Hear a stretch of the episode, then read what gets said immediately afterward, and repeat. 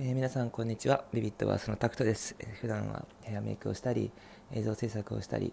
あとブログを書いたり、えーイラストを描いたりしています。今日お話しするのは、えー自分の現状についてですね。ちょっと僕の現状についてお話ししておこうと思います、えっと、僕今ちょっとあるセットサロン、まあ、美容室みたいなところで勤めているんですがでコロナの影響もあって集客が全然できてないっていう状況でで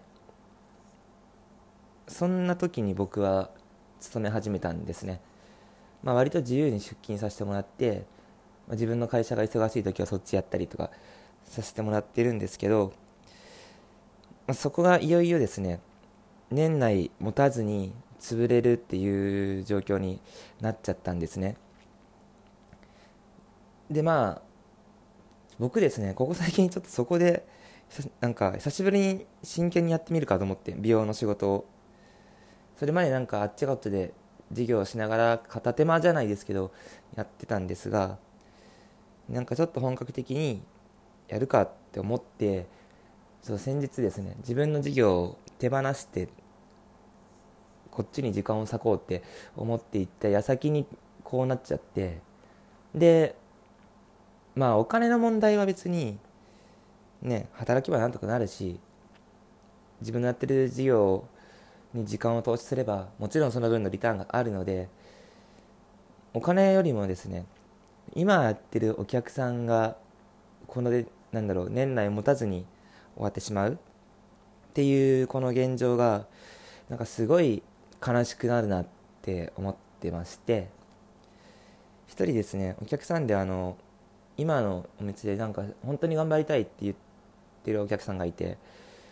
でまあいろいろその人とお話しさせてもらってあなんかすっげえいい人だなって思ってじゃあその人の髪型ぐらいはあの全力で、まあ、その人が一番になれるように僕がやりますみたいな話をしてたんでなんか不義理だなって思ってこれは。単純に。もちろん仕方ないって言えば仕方ないんですけどそうそういう状況になっちゃってそれでえーっとここからがですねちょっとお金の話になってくるんですけどなんかねちょっと状況もよく分かっまだ僕もねよく分かってないんですがどうやら大家に立ち退きを要求されてる感じらしいんですね。でなんか立ち退きなのにこっちが金払えみたいな。お前たちが金払えみたいな言われてる状態らしくでしかも今のその美容室の店舗を事務所に変えたいみたいな。自分たちの事務所に変えたいっていう要求です。なんかちょっとすごいこと言ってるなと思ってるんですね。でまあここの代表はですねこのコロナ禍の中でこうあれやこれやってしてるうちにもうね心がすり減っちゃってまして。なんかね諦めてるというかもうどうにもなんないんだなって言ってる状況です、まあ、気持ちはねすごいわかります。なんかうまくいかないし今って。やっぱりこの集客という面に関しては結構厳しいものはあるんだなというのはまあねうちだけじゃなくてどこのお店でもあることなんですがまあその立ち退きの要求なんですよね。なんか内装をスケルトンでスケルトンで返却するから返却してほしいっていうのででオーナーさんの知り合いの業者を使いたいみたいな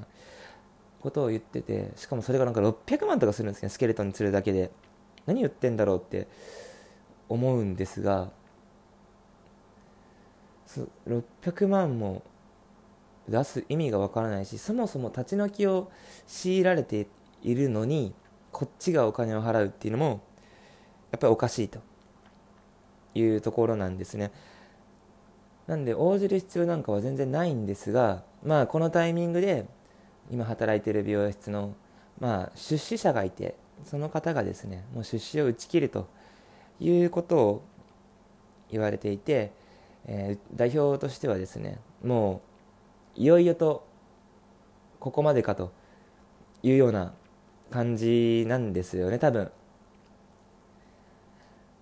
でこれ確かにはたから見たら結構厳しいなっていう状況ではあるんですよ。まあその大家さんの要求もちょっとなんか精神的にはうざいんだろうけどこのタイミングでその出資を打ち切るっていう風になっちゃってでじゃあどうするかっていう話で、まあ、店を畳むしかないかという現状なんでしょうけどえー、っとですね。僕としてはまずそのお客さん自分のそのさっき言ったお客さんができなくなるっていうのは本当に嫌でちょっとどうにかしたいなと思っているんですけど最悪もうレンタルスペースか何かを借りてそこでやるしかないっていうのが今の考えなんですけどただですねただこれって諦めなきゃいけない問題なのかっていうことも今疑問なんですね。コロナっていうものでえー、っとなんだろうな。みんながこうお金だったりとか仕事だったりっていうのをなくしていってる中で諦めなきゃいけないことっていうのは多分絶対にあると思うんですね。でも諦めるっていうのはそこで時間を止めてしまう今までやってきた時間をもうそこで止めてしまうほどの価値がそこにあるのかっていうのはやめ方としてはすごい大事なんですよ。新しいことを始めるから今やってることをやめるとかそれかもう例えばそうだな。アスリートになりたいけどもう病を患ってる怪我をしてしまってるとかそういう物理的なもの。そういったものは諦めるしかないのかもしれないんですけど今の現状で、えー、また売り上げもですねまた伸び始めているこの状態で諦めるのが、えー、正しい選択なのかというところなんですよね。諦めるってすっごい簡単なんですけどその分ちゃんとリターン払わなきゃいけないんですよ。それはもう自分の感情だったりあとは何かを諦めるとたくさん時間をもらえるんですよね。でもその時間もらっても自分の気持ちが前に向かなかったら次に進めないっていうのがあるわけなんですよ。だから僕が今一番疑問に思ってるのはここで諦めちゃったら誰も次に進めないんじゃないのかっていうところです。お金の問題なのかその大家さんの問題なのかちょっと今日ですね詳しく話を聞いてくるんですけどやっていきたいのであればここでやっていきたいのであればやっぱりまだあがけるチャンスはあるんじゃないのかなと思っています、まあ、もちろんこうなった以上、えー、っとね、最悪のの状況っていうのはもうお店がなくなっちゃうこと。で最高の状態っていうのはえっとですね僕が思ってるのはまあ退去とかはしてもいいけど立ち退き料をもらって、えー、店を閉める翌日からですねそっちの方で営業ができるようにする準備までの資金運転資金初期費用などを肩代わりしてもらうっ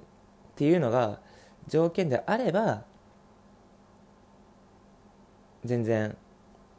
いいとは思います。まあただねなんか人の言いなりになって自分たちのやってる事業とかビジネスあとは夢とかもそうですけど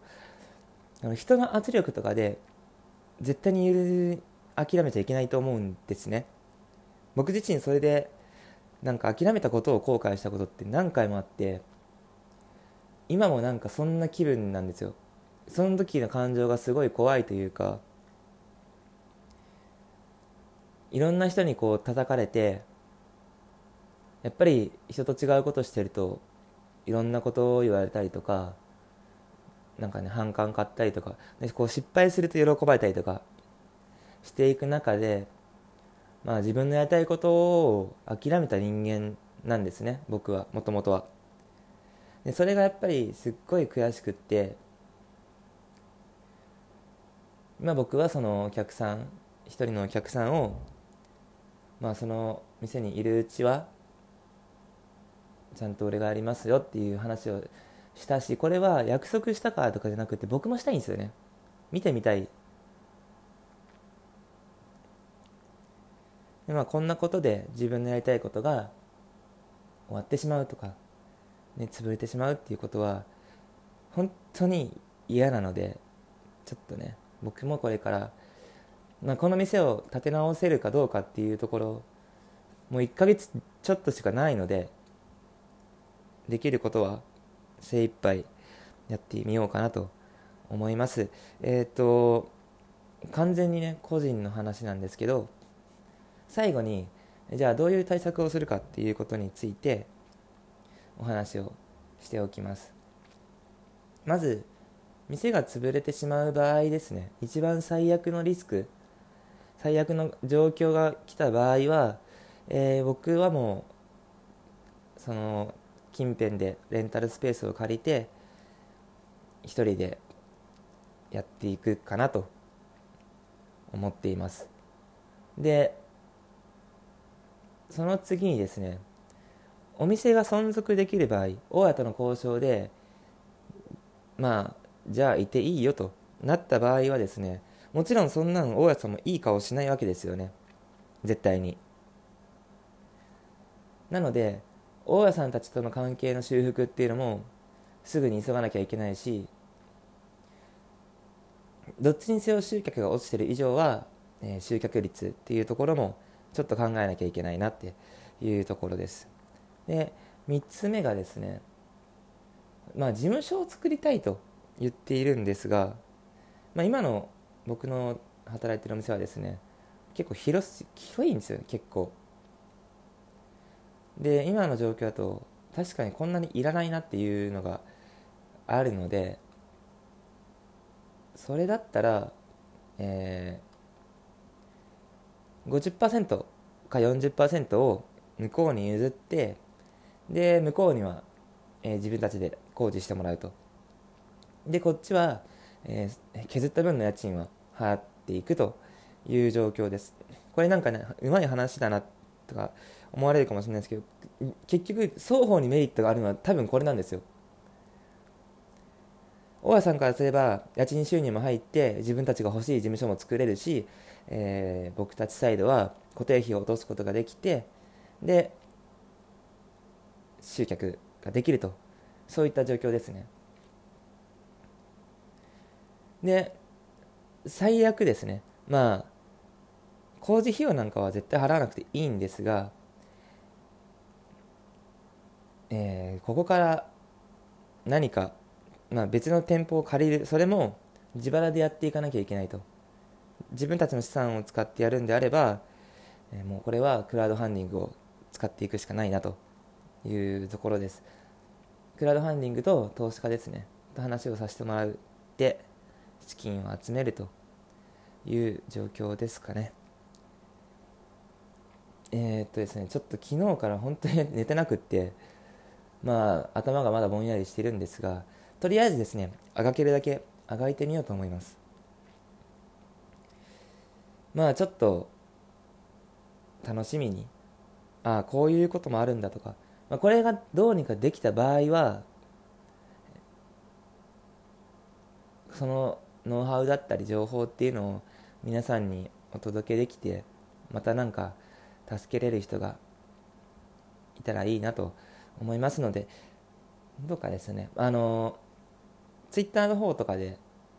ぼちぼちそういった話もつぶやいていこうかなと思っているのでちょっと応援してください。なんか応援って言っても別になんか何かしてとかじゃないんですが見守っていてやってください、えー、長々とすいません。ありがとうございました。タクトでした。じゃあまた。